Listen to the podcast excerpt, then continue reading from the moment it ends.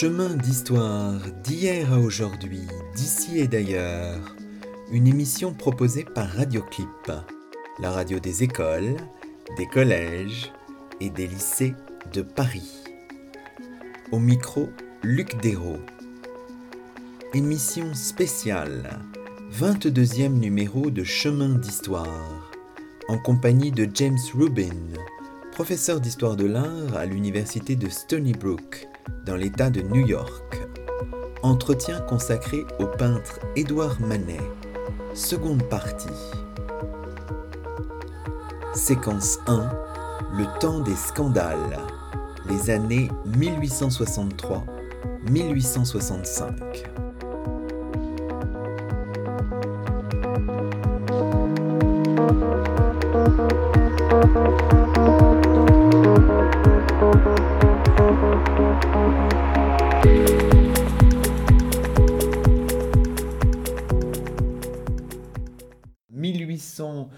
1863, donc l'année suivante, c'est l'année des, scandales, enfin, ou des réalisations scandaleuses, en commençant bien sûr par le fameux déjeuner euh, sur l'herbe, hein, conservé aujourd'hui à Orsay, mmh. et qui nous fascine toujours aujourd'hui quand on le regarde à Paris par euh, son, étrangeté d'une certaine manière. Il nous dérange en quelque mhm. sorte quand on mhm. le mhm. regarde. Ce qui dérangeait surtout à l'époque, c'est la nudité très franche du modèle qui regarde directement comme si elle regarde le spectateur directement dans les yeux, juxtaposé avec des hommes habillés, euh, peut-être en étudiant, des hommes qui sont habillés dans une scène de, campagne, de, de pique-nique. Il y a bien sûr une nature morte magnifique en bas à gauche, mais l'anomalie de ce tableau, c'est les regards, les gestes, et aussi l'artifice, euh, le, le, discordance entre la composition des figures et le fond, peint de façon assez euh, sommaire, qui est un peu comme un fond de scène de théâtre, ce qui a donné naissance à l'idée euh, d'une certaine théâtralité chez Manet, le désir de rassembler des personnages d'une façon assez programmatique et de confronter le spectateur avec cet artifice. Alors, euh, d'une part, il a pris la composition principale d'une gravure de la Renaissance ça, c'était euh, un peu une sorte de, référence à la fois sérieuse et peut-être parodique qui est mentionnée par au moins un critique du temps et ça devait, la blague devait circuler dans les ateliers. L'artifice est aussi souligné par le geste du frère de Manet. Moi, je pense que, je, je crois que c'est Eugène, parce que cette figure apparaît dans un portrait du gène dans le sens inverse fait par Degas. Euh, et c'est pour ça que je crois que c'est ça l'identité. On a dit que c'est une composite entre les deux frères. L'autre euh, figure euh, mâle, c'est le frère de Suzanne Lenoff, il s'appelle Ferdinand. Qui est l'épouse, hein, qui sera l'épouse de Manet. Qui sera l'épouse de Manet, qui donnait des leçons de piano à la famille. Donc c'est une, une, sorte de réunion de famille avec, une, euh, avec le modèle.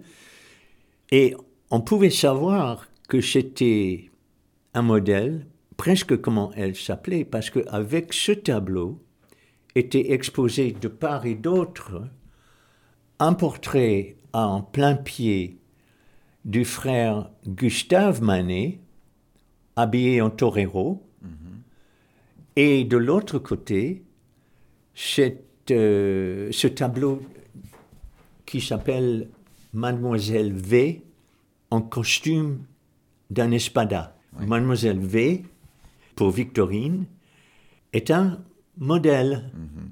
Et comme on re- revoit le même personnage dans Le déjeuner sur, sur l'herbe, on pouvait conclure tout de suite que c'était un modèle d'artiste juxtaposé avec des étudiants, enfin des gens, on ne devait pas savoir que c'était des membres de la famille ou future famille euh, de Manet.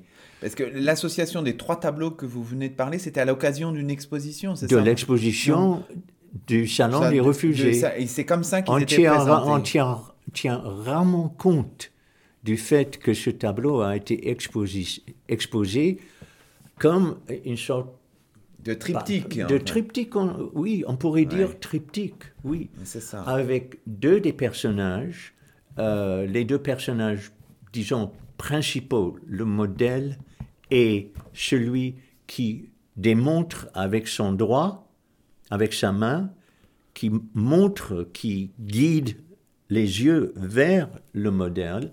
Ces deux personnages sont représentés, ou bien si ça c'est Eugène et l'autre c'est Gustave, mais c'est quand même des frères de Manet.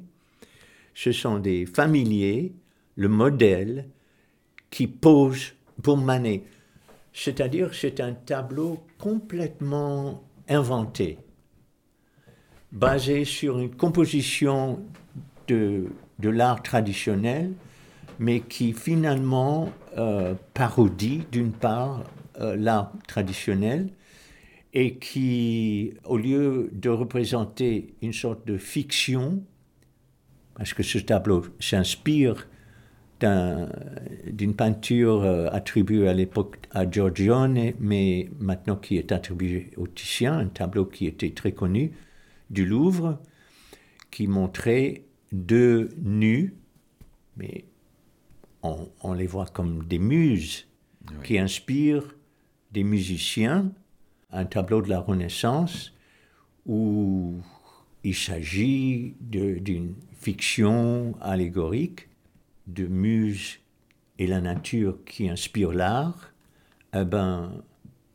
Manet retourne ça sur la tête, il refuse la fiction, c'est un tableau d'actualité, tellement d'actualité que le spectateur, pour ainsi dire, est inclus grâce au regard, surtout au regard du, du modèle, qui, euh, on pourrait dire, qui interpelle le spectateur. Qui a un côté un peu provocateur. hein, Absolument. enfin, même dans son regard. Ah, absolument. Et, et- et dans les jeux, alors vous disiez les jeux de regard, mais aussi on peut regarder le pied. hein, les, les pieds, il y a des choses un peu aussi un peu ambiguës. Enfin, C'est vrai que le pied de Victorine est placé euh, stratégiquement entre les jambes du, du frère de Manet et carrément au centre d'attention euh, du peintre.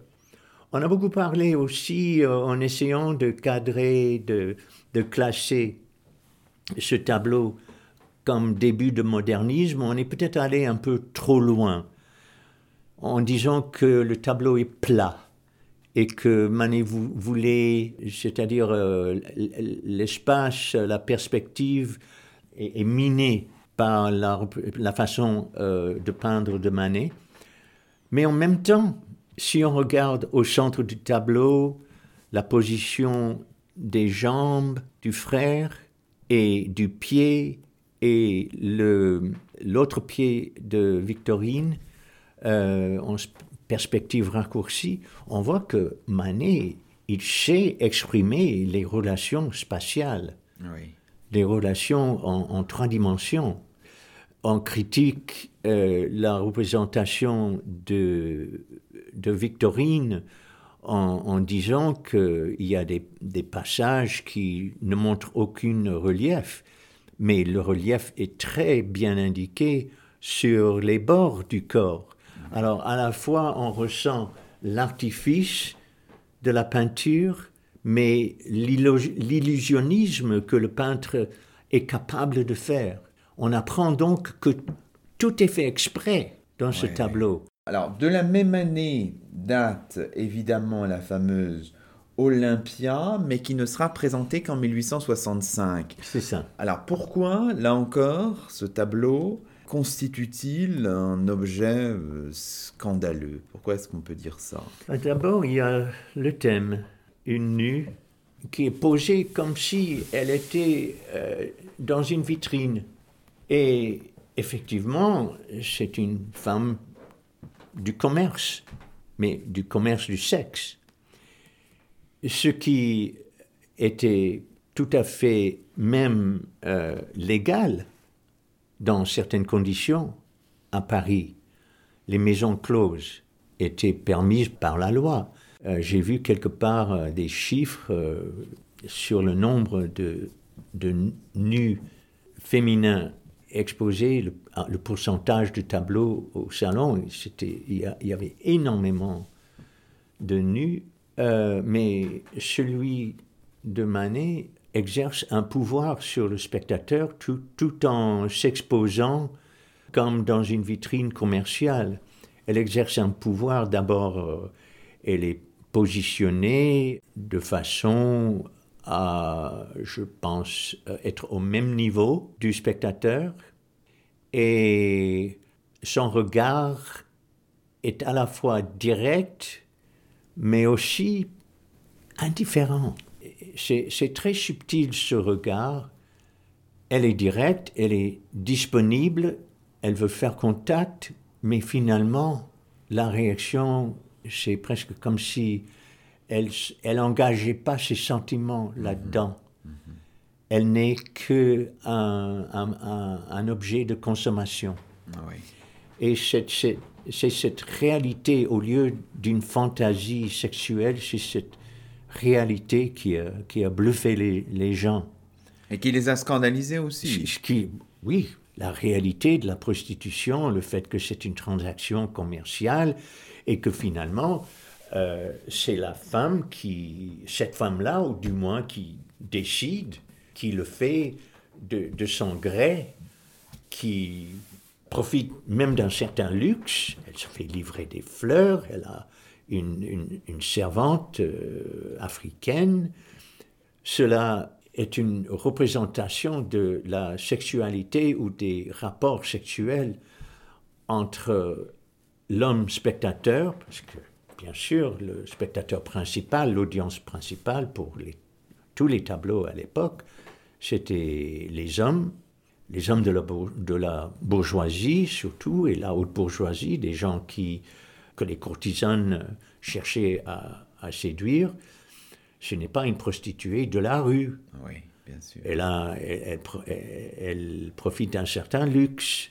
Euh, et, le petit chat, alors, sur la droite? Le chat est un animal euh, connu à l'époque, euh, surtout dans les écrits de Champfleury, qui était un ami de Courbet et de Manet, qui aimait le folklore et qui adorait les chats, qui écrit un livre sur les chats, un livre dont Manet a contribué une illustration. Manet aussi adorait les chats. Il y a plein de dessins de chats euh, dans l'œuvre de Manet.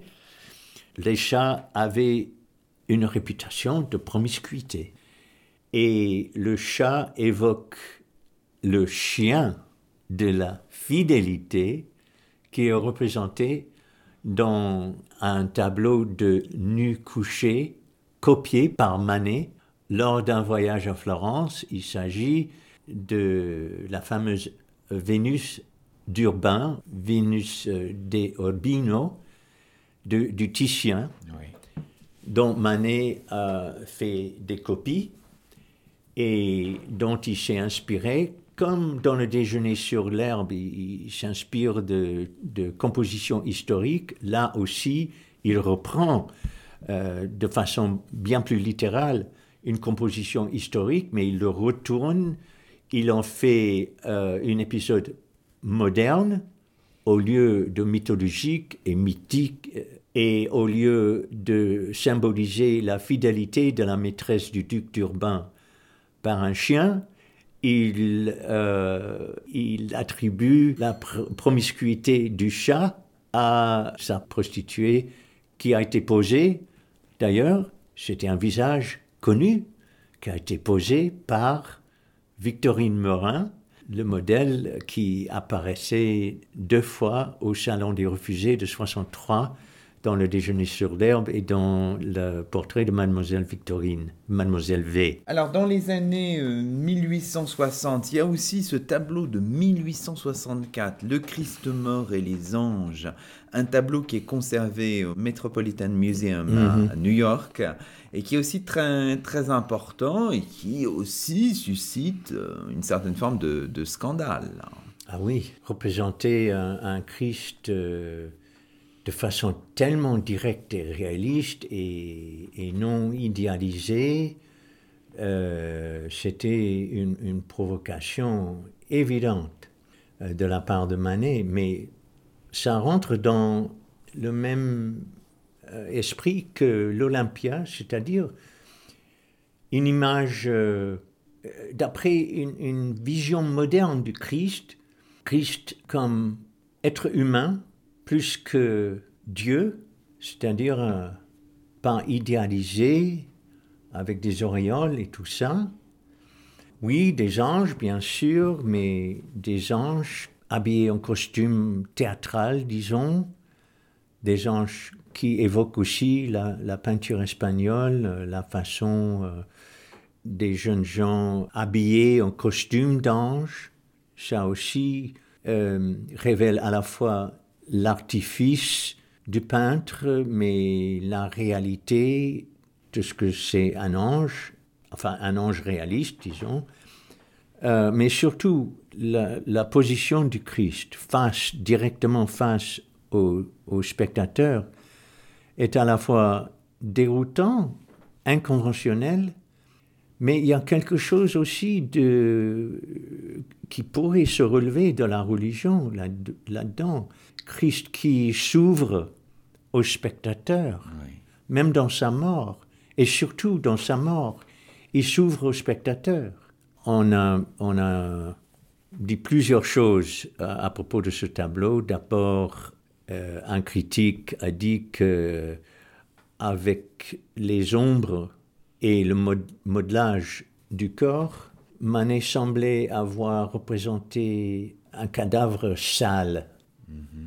Et on, l'appelait un, Christ euh, mineur de charbon, pour non seulement parler de, des tonalités euh, grisâtres, mais aussi l'idée que le Christ est un, est un homme ordinaire, comme par exemple de classe ouvrière. C'est un homme du peuple. Euh, et cela correspond aussi à l'association qu'on faisait, et je crois qu'il est légitime, avec les écrits de Renan, qui avait écrit une vie de Jésus, qui représentait le côté humain de Jésus. On, disait que c'était une biographie positiviste du Christ. Hum c'est-à-dire en se tenant à ce, ce qui relève de la réalité, pas de ce qu'on appelait la divinité, la spiritualité mhm. du Christ. C'était un peu le, Christ ouvrier ou le Christ du peuple, ce qui était légitime et pas forcément hérétique à l'époque, mais que beaucoup de gens, beaucoup de critiques trouvaient indécent, choquant, euh, faisant partie de l'effort de Manet de se mettre en avant en faisant euh, des parodies ou des tableaux choquants qui allaient attirer une sorte d'attention négative sur le peintre.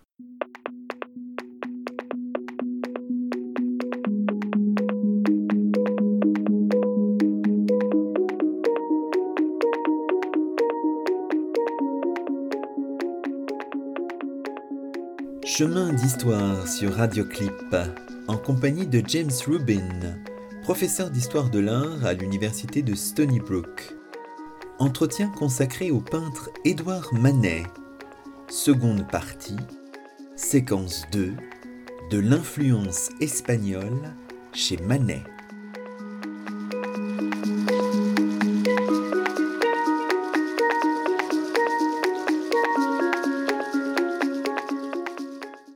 Années 1860, donc après, c'est vraiment ces, ces, chocs un petit peu, ces scandales de 1863-1864. Il y a bien sûr le séjour en Espagne qui est important. Hein. Il est fasciné par Velázquez, finalement. Manet entretient tout au long de sa vie, on a l'impression, un, un dialogue avec des artistes espagnols euh, des temps anciens, Velázquez, mais aussi Goya. C'est très important mhm. dans son œuvre, ce, mhm. dialogue-là. Mhm. Surtout euh, pendant les années 60. Euh, d'ailleurs, dans les exemples qu'on a vus pour l'instant, c'est surtout la peinture espagnole, mais, mais dans les natures mortes et dans certaines scènes d'intérieur, il évoquait aussi euh, l'expérience de l'art hollandais. L'Espagne et la Hollande étaient les, deux milieux qui pratiquaient une forme de réalisme, de peinture de la vie contemporaine. Pour les peintres espagnols du XVIIe siècle, la réalité ne faisait que rendre la présence, euh, la, présence religieuse et la réalité des, tableaux religieux plus, euh, plus immédiate. C'était pas tellement un réalisme du sujet, mais avec Goya, la vie moderne, la, vie contemporaine émerge comme un sujet important, surtout avec les guerres, euh, avec la conquête euh, napoléenne, Goya devient patriote, il fait des, gravures d'incidents de, guerre, euh, des, gravures euh, qui se sont répandues et des tableaux, des portraits très réalistes euh, et très, très poussés du point de vue psychologique, et aussi avec un métier dans la tradition de Velázquez qui montrait l'habileté euh, du peintre, sa façon de pouvoir créer des illusions d'une matière qui restait visible. Et je pense que c'est cette combinaison d'effets réalistes et de, comment dit-on, de spectacle pictoral, pictural du métier qui intéressait tellement Manet parce qu'il se rendait compte très consciemment que le réalisme est fait et créé par le peintre. Et la peinture se distingue très fortement de la photographie. Et, est-ce qu'on peut dire un mot du portrait d'Émile Zola, hmm. de 1868, un célèbre portrait qui est conservé au musée d'Orsay Est-ce qu'il y a aussi une petite patte euh, hispanisante là, ou est-ce que c'est autre chose euh, Le côté hispanisant, je pense, est, est plus assimilé moins flagrant, mais euh, qui est quand même reconnu dans ce tableau parce que dans l'assemblage d'images en haut à droite dans le tableau, il y a une gravure de Velázquez fait par Goya. Donc il, il euh, fait référence aux deux grands peintres espagnols.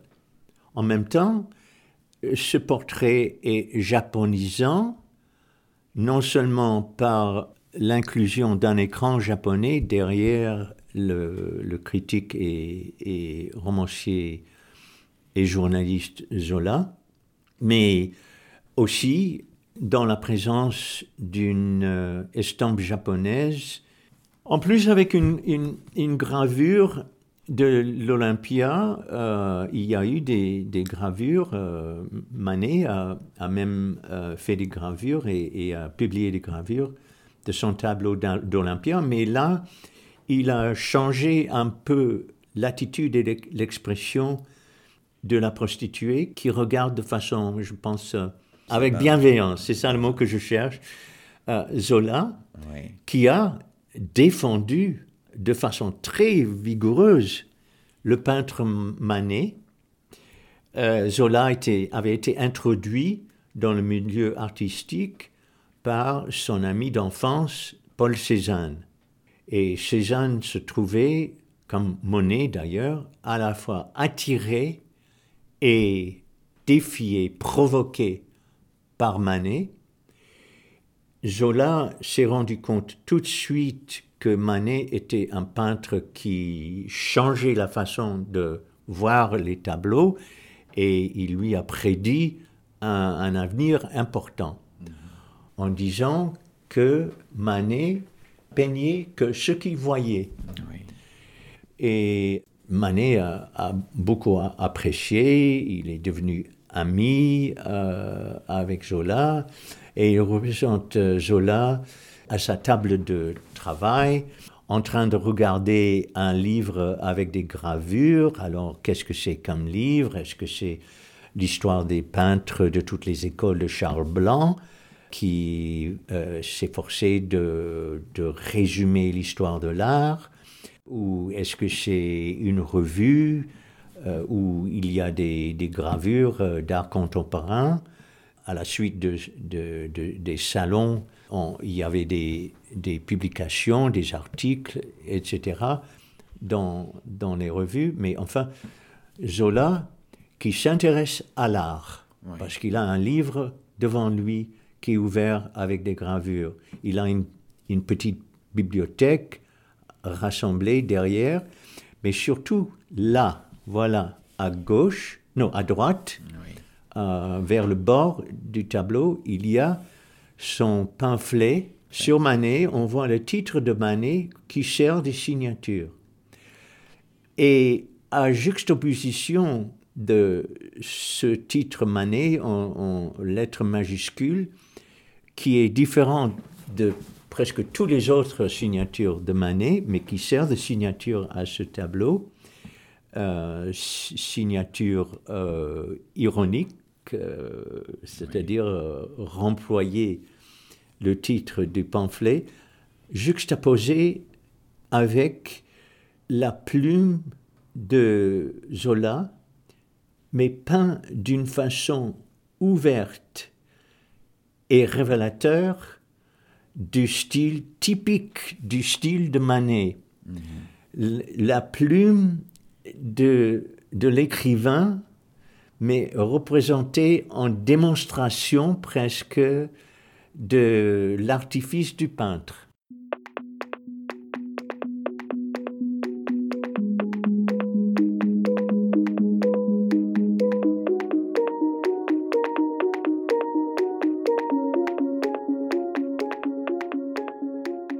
Chemin d'histoire sur Radioclip, en compagnie de James Rubin, professeur d'histoire de l'art à l'université de Stony Brook. Entretien consacré au peintre Édouard Manet. Seconde partie, séquence 3, Manet et Berthe Morisot.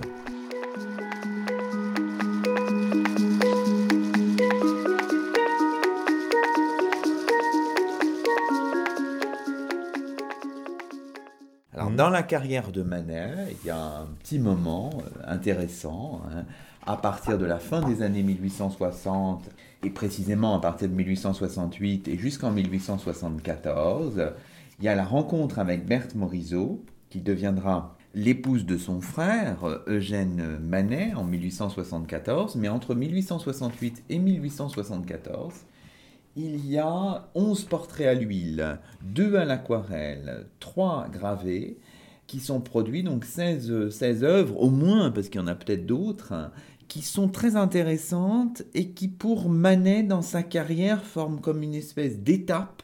On pourrait dire peut-être d'étape vers la lumière et vers l'impressionnisme en mmh. quelque sorte. Mmh. Je pense que le portrait qui inclut Berthe Morisot dans un groupe, dans un tableau qui s'appelle Le Balcon au musée d'Orsay et qui date justement de 1868-69. Euh, Ce tableau est important parce que d'abord, il crée l'illusion d'un groupe observé en plein air. Bien que cela n'est pas possible, on comprendra pourquoi. Ces personnages, il y a un ami de Manet, il y a une musicienne qui s'appelle Fanny Klaus, une femme, et surtout en premier plan, il y a Berthe Morisot qui tient un éventail et Qui est fermé. Qui, oui, fermé et qui regarde, qui a le regard quelque part ailleurs euh, vers euh, sa droite. Eh bien, ces figures se présentent sur un balcon. On suppose que c'est un balcon comme un appartement que Manet euh, et sa famille louaient probablement à, Boulogne-sur-Mer. donc, c'est l'été. Les femmes sont habillées en blanc et euh, il doit faire beau parce qu'elles elles sont au balcon. C'est probablement aussi à la fin d'un repas. Dans le fond, on voit une servante, ou, bien peut-être qu'elle apporte le thé, euh, on ne sait pas exactement. Ce tableau est un, un, rassemblement de personnages, chaque personnage posé de façon différente. Donc, c'est encore une expérience de l'artifice de la peinture. Ces, personnages, ils communiquent pas vraiment entre eux. ils ne communiquent pas entre eux, et ça, c'est encore une chose qui est euh, très différente des portraits de groupe traditionnels en Hollande, en Angleterre, même le déjeuner sur l'herbe, où il y a une sorte de pantomime entre, euh, certains des personnages. Euh, le, contact et euh, la conversation, si elle, elle, existe, est mystérieuse, inscrutable. Mais là, les gens ne font que, si vous voulez, prendre l'air. Il y a Guillaume, si je ne me trompe pas, qui fume la cigare après le repas, sans doute. Fanny Klaus, on ne sait pas si elle enlève ses gants ou si elle remet ses gants, elle a son parasol, peut-être qu'elle va partir, peut-être qu'elle va euh, se protéger du soleil. Tout est en suspens. On est dans l'attente, hein, une forme d'attente un petit peu. oui, en forme d'attente, cela fait partie d'ailleurs de la réalité de la portraiture. Ça prend du temps. D'ailleurs, Berthe Morisot se plaignait souvent du temps de pause qu'il fallait pour Manet.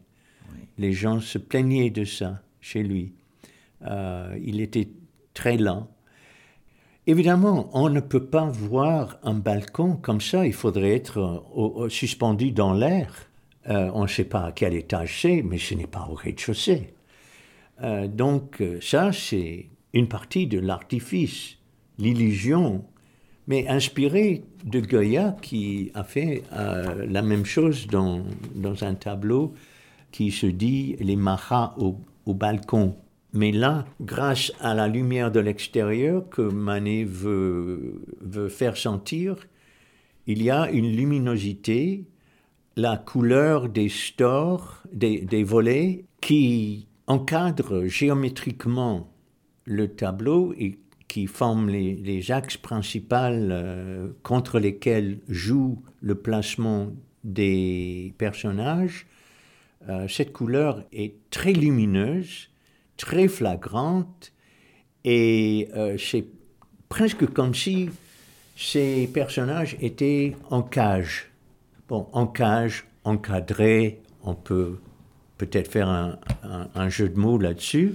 Alors, est-ce que c'est une vision un peu pessimiste des choses On a l'impression que ces gens ne se parlent pas, il y a une certaine forme de, mélancolie, de tristesse, ou, d'aliénation presque. Oui, euh, d'anomie, qui devient un des marques de, de Manet.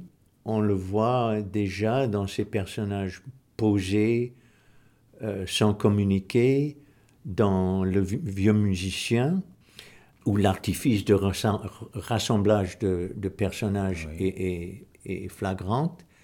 Ici, la vie moderne, la vie des vacances, parce qu'ils sont à la mer, mais quand même la formalité bourgeoise, les contraintes et les loisirs, même euh, dans la situation des loisirs, euh, oui, c'est peut-être euh, une représentation authentique de la situation qui est tellement authentique qu'on peut se demander est-ce que ces gens sont vraiment heureux Ou peut-être euh, qu'après un repas où il y a toujours des, bavardages, etc., des, conversations animées, les repas français sont, sont réputés pour cela, Là, on, se repose, on prend une pause. Et la pause correspond à, une sortie sur le balcon, mais ça correspond aussi à la réalité de la peinture, du portrait, où les gens doivent s'immobiliser et poser. Alors, la relation avec, les rapports avec Berthe Morisot sont, connus, hmm. sont ambigus. Beaucoup d'historiens de l'art ont écrit sur ça. Hmm. Il y a, on le disait, de nombreux portraits euh, qui datent de la fin des années 1860, du hmm. début des années 1870. On ne sait pas vraiment en fait comment caractériser ces rapports. Euh, vous dites dans vos travaux, vous vous dites qu'il y a une forme de de comment dirais-je, de, rapport un petit peu marqué par la, séduction érotique, la douleur, le désir, mhm. évidemment, mhm. pas forcément euh, sexualisé ou sexuel, mhm. mais bon, on ne sait pas très bien et pourtant ça fait, ça a fait beaucoup euh, parler finalement les historiens d'art. Il y a un petit mystère là. C'est intense, c'est productif, l'amour, euh, même si s'il y a un côté sexuel, elle n'est pas toujours consommée. Il y a une fascination. Berthe Morisot, et, personne ne le sait mieux que Manet, a un grand talent de peintre. Mais elle, ne s'est jamais mise en avant. Parce que, d'une famille respectable bourgeoise, une femme ne doit pas se vendre. Elle ne doit pas se vendre comme artiste même après le mariage avec, avec euh, le frère de Manet, avec Eugène, euh, c'est Eugène qui s'est occupé des affaires commerciales de sa femme. Euh, Et il a accepté qu'elle garde son nom, hein, Morisot. Oui, absolument. je ne sais pas quelle était la décision là, mais je pense que tous les deux, ils ont dû être d'accord qu'ils ne voulaient pas être à l'ombre du nom Manet c'est une femme sérieuse. Elle ne rit pas dans les, dans les portraits. Elle ne, euh, si elle a un sourire, c'est vraiment euh, très subtil. Peut-être sur celui-là, hein, où elle est la plus souriante, et encore c'est ambigu, hein, Berthe Morisot, Bouquet de violette, 1872. C'est vrai, c'est ambigu. Et ça rajoute au, sentiment, non seulement de mystère, mais du sérieux de cette femme d'une femme qui, euh, est-ce que je veux dire séduire, euh, qui séduit par euh, son, sérieux, par l'intensité de son regard. Ça doit être, c'est sûrement le cas pour Manet qui n'acceptait pas vraiment des étudiantes, des élèves, des apprentis. Il avait Eva González, oui, mais Berthe Morisot, alors est-ce que je me souviens s'il représente Berthe Morisot en, train de peindre? Je crois pas. Hein. Non. Non, non, je crois pas. Tandis Il que le fait pour, Eva euh, Eva hein.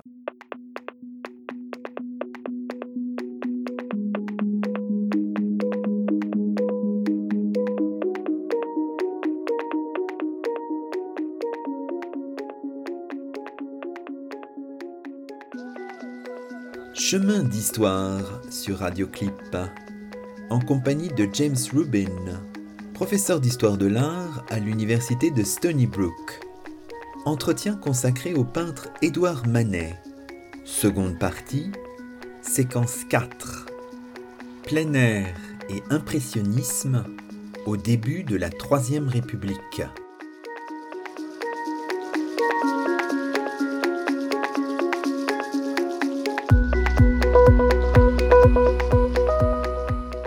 On s'intéresse à ce tableau-là sur la plage de 1873, on a l'impression finalement de ce qui est un tableau qui est conservé au musée d'Orsay. On a un petit peu cette impression de se trouver face à un tableau presque typique en fait de l'impressionnisme. De l'impressionnisme, oui. Autour de 1870-71, après la Commune, et même à un moment, euh, il y a un tableau que Manet a peint pendant, pendant son service, pendant le siège de, Paris, qu'il a, il a fait une esquisse en, plein air. Mais euh, l'exemple de Morisot qui peignait en plein air et de Monet aussi, de Claude Monet aussi, ont dû euh, sûrement amener Manet à, à peindre en plein, plein air. D'abord, euh, je pense que c'était euh, peut-être quelque chose d'un peu plus authentique que ces compositions plutôt artificielles et construites dans le studio. Manet, je pense, admirer euh, la liberté de peindre euh, en plein air, d'après l'exemple de Monet et de Morisot. On peut dire que c'est la direction que semble semblait encourager Zola aussi, parce qu'il il, euh, il défendait Manet, mais il s'intéressait beaucoup à Monet par exemple. Et quant à la peinture de la vie moderne, eh ben, la vie moderne n'était pas seulement parisienne, mais pendant les vacances, ben, ça faisait partie de l'expérience moderne. En plus, je crois que ça, ça a commencé à l'intéresser parce que quand il fait beau, on a une sorte d'appréciation esthétique de l'extérieur, de la lumière, de, de l'atmosphère, du vent, de, de, la température et tout ça. Et ces loisirs-là sont assez typiques de la vie moderne du milieu de Manet. Après Monet, qui avait fait des tableaux de sa famille à la plage euh, juste euh, quelques années avant, on voit Manet suivre l'exemple du genre de composition des figures, des, figures euh, habillées pour la plage, pour le soleil au premier plan, et la plage, mais dans le cas de Manet, euh, la plage euh, sans, autre, sans autre figure, mais avec des, des bateaux à voile dans le fond. Il faut dire que Manet avait beaucoup peint aussi des, bateaux à voile. Et là, sa facture très ouverte, très spontanée, mais une composition quand même avec les deux figures qui se complètent. Plus grand chez sa femme et un peu plus loin, et donc un peu plus petit son frère ces, ces, deux masses triangulaires, si vous voulez, se complètent et qui laissent le, le centre ouvert euh, à la plage, au paysage de mer euh, dans, dans, le fond. Et donc, en faisant une sorte de déco de monnaie et en plaçant, en situant sa composition en plein air, Manet rentre euh, en plein dans l'impressionnisme, dans l'impressionnisme de plein air exemplifié par euh, ses deux amis, Morisot et, Monet. Je, vous mhm. laisse dire un mot sur mhm. ce, ce, tableau. tableau préféré. C'est un de vos tableaux préférés, donc qui est conservé à New York au Metropolitan Museum of Art et qui s'appelle En bateau et qui est un tableau de 1874. C'est un tableau euh, lumineux avec des, couleurs magnifiques et aussi peint de, façon si séduisante et libre en même temps que euh, moi je fais le parallèle entre euh, l'expérience esthétique du tableau et l'expérience, disons, esthétique de l'environnement du beau temps, de la luminosité, de l'eau qui, qui fait le fond du tableau. C'est-à-dire, je fais un parallèle entre mon expérience du tableau qui me rafraîchit, qui, me, qui me vivifie, et euh, l'expérience du couple qui est dans le bateau.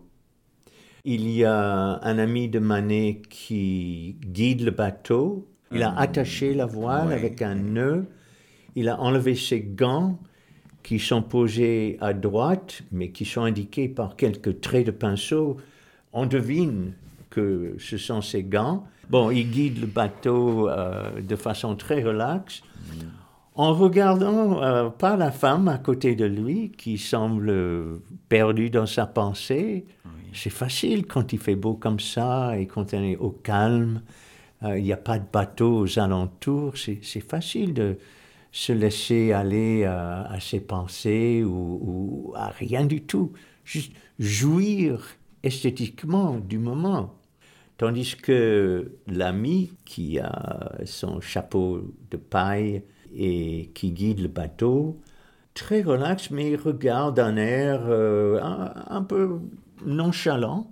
Et il me semble que c'est la possibilité de, nonchalance et, d'expérience esthétique des loisirs, comme illustré dans ce tableau, qui correspond aussi plus ou moins avec euh, l'expérience esthétique de pur plaisir et, l'expérience aussi de l'environnement, bien sûr à, distance et, à seconde main, on ressent vraiment à la fois un sentiment esthétique de plaisir et euh, qui correspond au, plaisir du, du, couple qui est en bateau.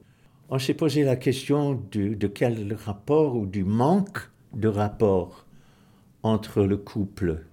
Moi, je pense que c'est encore comme dans le tableau du balcon, les personnages sont absorbés dans leur plaisir personnel du plein air. Peut-être que la conversation ou le rapport entre les deux, c'est une sorte de expérience moderne pas vraiment d'aliénation, mais où l'esthétique, l'expérience esthétique peut remplacer et donner, comme Baudelaire disait, une sorte d'équilibre euh, au stress de la modernité. Alors peut-être maintenant quand même une question qui paraît fondamentale. Euh, donc on voit bien que dans certains tableaux euh, de Manet, on a cette touche impressionniste en quelque sorte, et pourtant il a toujours refusé de participer hmm. aux salons impressionnistes. Pourquoi ce, paradoxe? Alors que Berthe Morisot, par exemple, hmm. euh, participait à ces, à ces salons. D'abord, Manet a commencé à exposer avant, bien avant les impressionnistes. Même sa différence de 8 ans avec Monet euh, était important. Manet avait déjà l'habitude de soumettre euh, ses tableaux au jury du salon euh, pendant les années 60 et parfois, bien, ces tableaux étaient acceptés. Euh, et je pense qu'il a voulu continuer d'affronter les portes du salon et le jury. Du salon officiel. Au lieu de se retirer. Parce que les impressionnistes, une des règles du groupe, des, des expositions, c'est que on exposait soit avec les impressionnistes, soit au salon. Mais si on exposait au salon, on ne pouvait pas exposer avec les impressionnistes. Monet, une année, il a voulu exposer au, euh, au euh, salon, et, mais seulement un de ces deux tableaux proposés a été exposé et il s'est retiré pour le reste de sa vie. Ah il était euh, écœuré par l'expérience. Manet prétendait que là où il fallait confronter le public, c'était au salon. Parce que des milliers de spectateurs allaient au salon. C'était un peu comme aller au, cinéma à l'époque, euh, au théâtre, au salon, euh, il y avait beaucoup de, journalisme autour des salons, et donc c'est au salon que euh, la critique et les appréciations allaient euh, être publiées, et non seulement par des gens qui s'intéressaient particulièrement et qui avaient peut-être le goût ou le penchant pour l'art progressif, mais au salon, tout le monde, tous les artistes y étaient. Alors ils tenaient à être vu au salon pour que la plus grande audience le voit. C'est là que ça se passait sur le plan critique, sur le plan commercial aussi. Bon, je voudrais rajouter quelque chose. Bien sûr. Suivant l'exemple de Courbet, qui est exposé au salon, mais aussi indépendamment, en 1867, Manet a organisé son exposition privée, individuelle. Il s'y est pris un peu tard, ce n'était pas un énorme succès, mais je voulais dire qu'il ne s'est pas joint aux impressionnistes, mais ça ne l'a pas empêché d'avoir exposé de façon indépendante. C'est une petite note à ce que j'ai dit avant.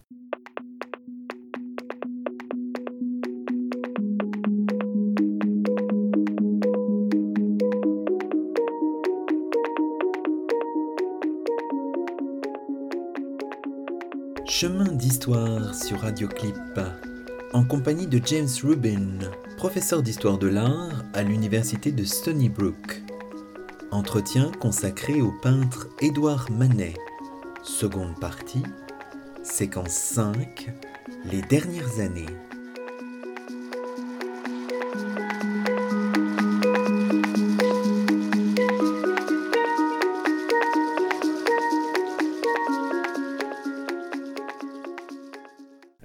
La fin de la vie de, Manet, hein, qui termine donc sa vie de manière précoce, hein, puisqu'il euh, il meurt en 1883. Ah hein.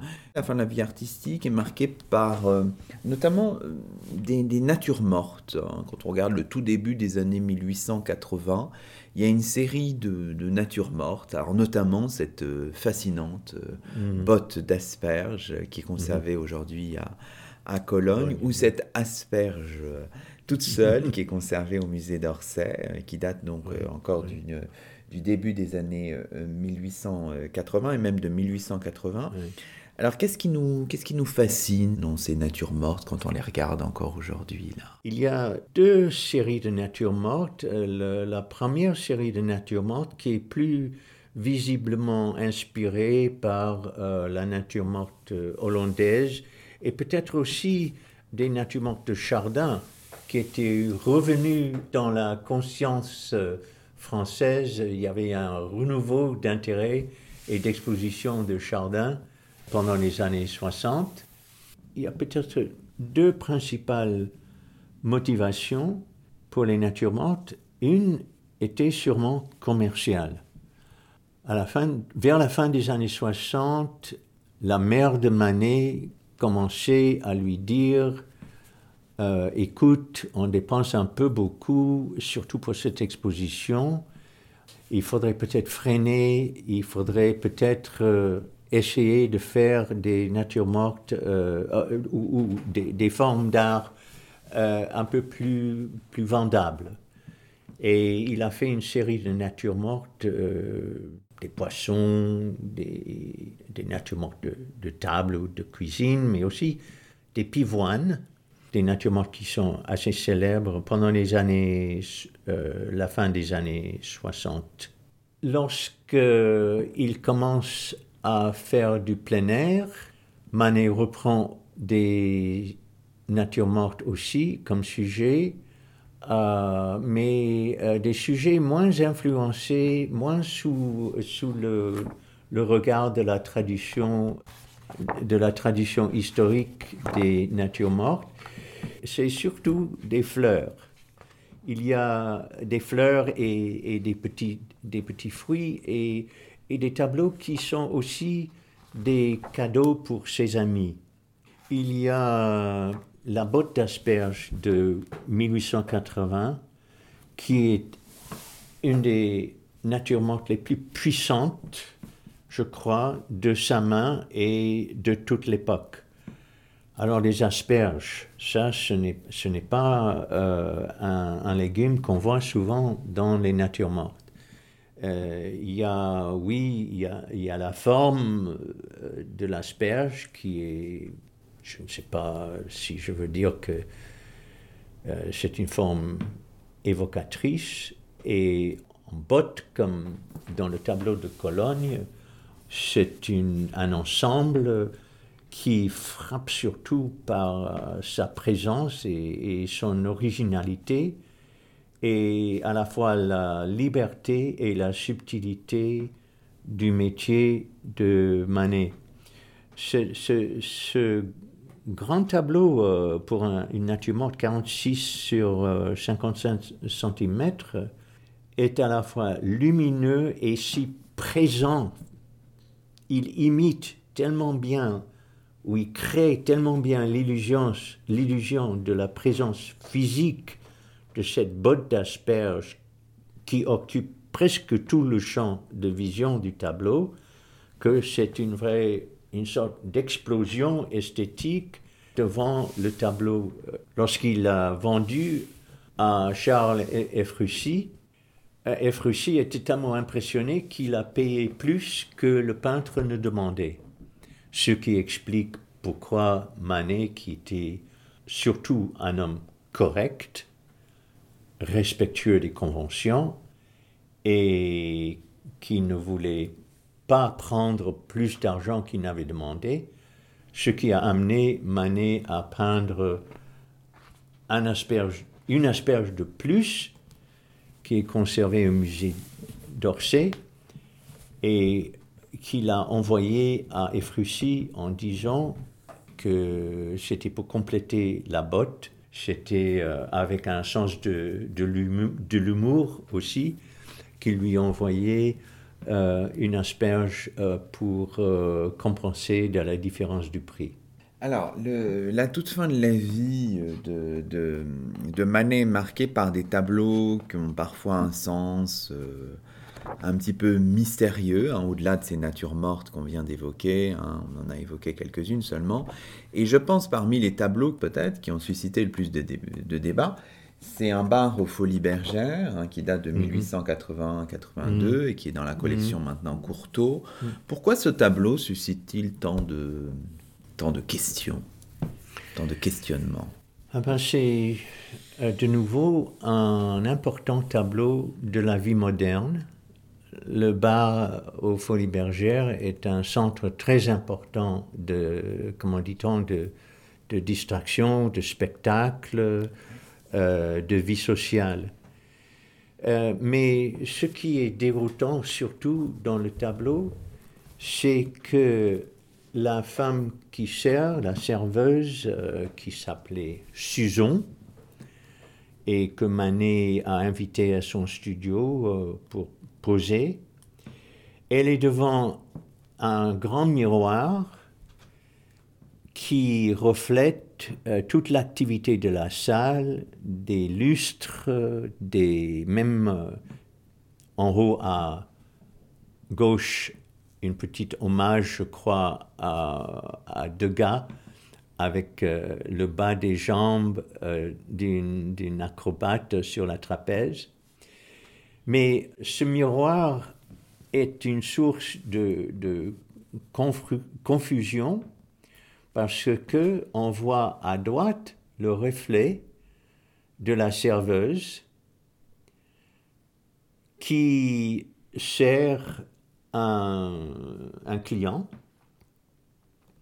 mais ce reflet n'est pas en perspective avec la position frontale de la serveuse et la position du spectateur qui se suppose directement devant elle.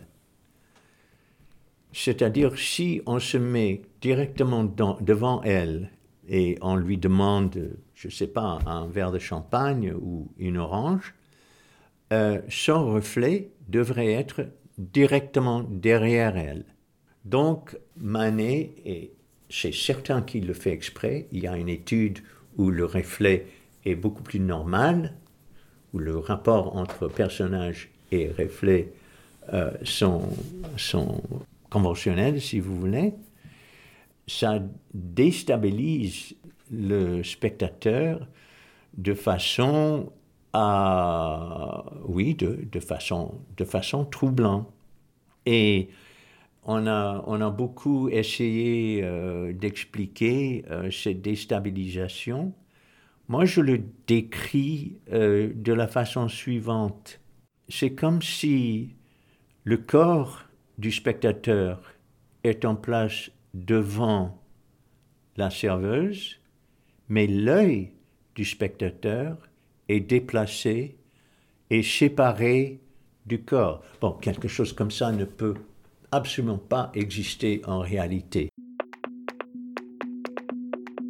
C'est sur ce mystère du tableau Un bar aux Folies Bergères, une œuvre du peintre Édouard Manet, mort à 51 ans le 30 avril 1883, que s'achève le 22e numéro de Chemin d'Histoire, une émission proposée par Radioclip, la radio des écoles, des collèges et des lycées de Paris.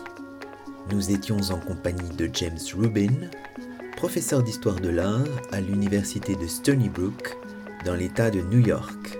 Nous évoquions dans cet épisode, comme dans le précédent 21e de la collection, la figure d'un peintre de génie, Édouard Manet.